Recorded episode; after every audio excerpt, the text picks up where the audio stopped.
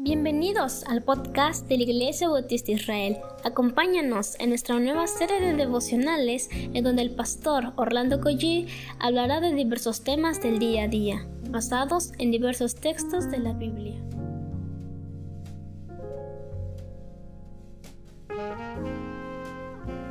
Muy buenos días tenga cada uno de ustedes. Espero en el Señor que pues hayan descansado perfectamente este es un día maravilloso que nos ha dado el Señor. ¿Qué les parece si comenzamos con una oración? Padre, gracias porque pues sabemos que vivimos, Padre, nos movemos, Señor, y somos gracias a tu mano, Señor, gracias a tu palabra. Nos encomendamos a ti, Señor, para que este día nos dirijas, nos des nuevas fuerzas, Señor, y prospera el trabajo, la escuela, todo lo que podamos hacer, Señor, en tu nombre. Te lo pido, Señor, en el nombre de Jesús. Amén. Bueno, eh, esta mañana vamos a leer capítulo 5, versos 16 al 19, al 18, hasta el 19.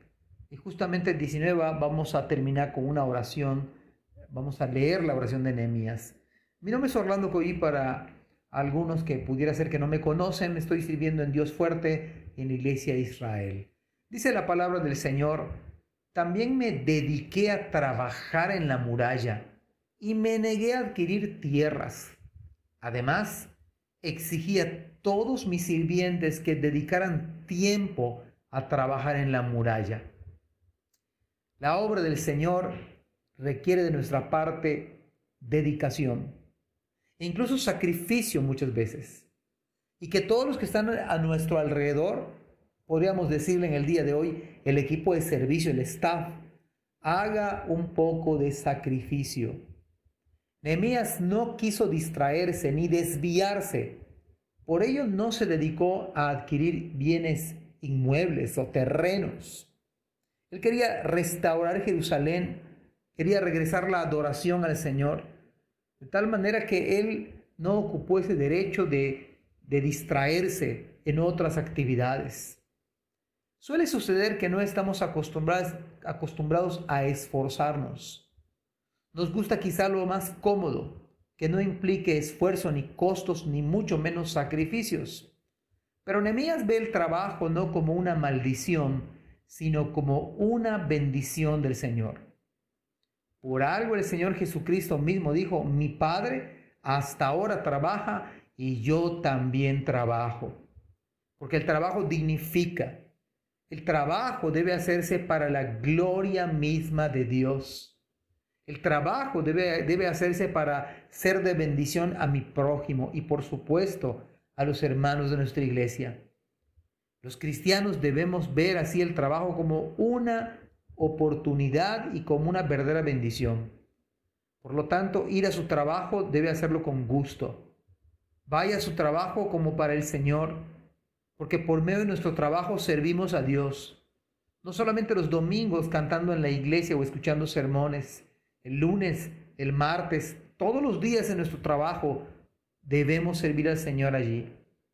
Nehemías demandó que sus sirvientes dedicaran tiempo a trabajar en la muralla.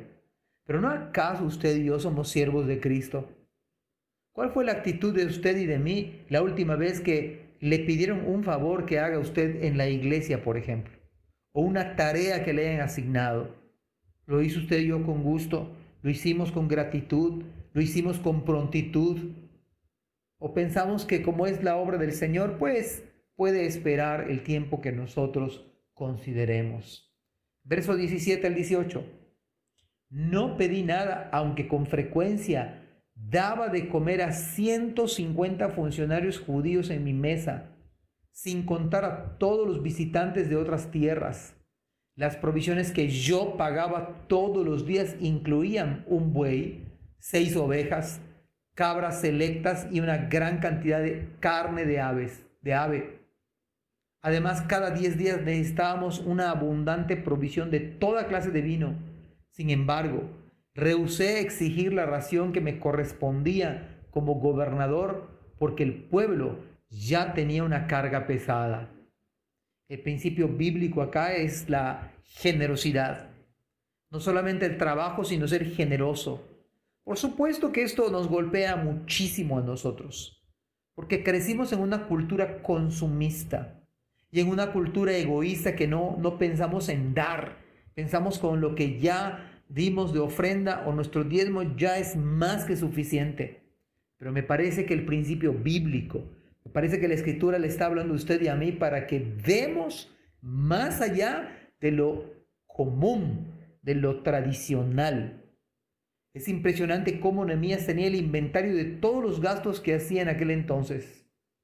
Y con lujo de detalles habla acerca de esa, ese gasto que él tenía. Pero él no lo veía como un gasto, lo veía como una inversión. No es impresionante además que de esto, que no eran del erario público, eran sus propios recursos. Él dio, compartió para que otros puedan alimentarse.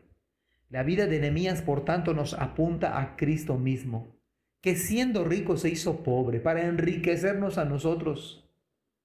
Estando en la tierra en su ministerio, alimentó cuando menos, dice la escritura, que dos veces a más de 15 mil personas. Pero no acaso nos sigue manteniendo a nosotros, nos da trabajo, nos da fuerza, nos da habilidad, nos da inteligencia, nos da creatividad, nos da la salud. Sé que en el día de hoy por la pandemia es muy difícil invitar a alguien en la casa a comer, pero quizá podamos mandarle una ofrenda. Quizá podamos ahora con tanto medio enviarle la comida a alguien que tiene necesidad. Y mire cómo termina el versículo 19. Oh Dios mío, acuérdate de todo lo que he hecho por este pueblo y bendíceme. ¿No le parece a usted que es una oración demasiado corta, pero a su vez es comprometedora? Nemía le pide a Dios que le bendiga, pero que se acordara Dios de las obras que él había hecho por su pueblo.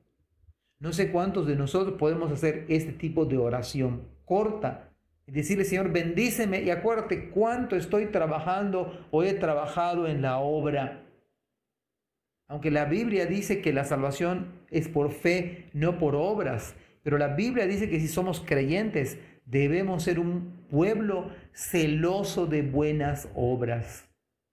Y también nos trae a la mente a Cristo. Cuando Él va a su Padre en oración e intercede por usted y por mí, ¿sabe por qué le, oye su Padre? ¿Sabe cuando usted ora y, y le pide en el nombre de Jesús? ¿Sabe por qué Él nos oye? Porque el Padre ve la obra perfecta que hizo Cristo.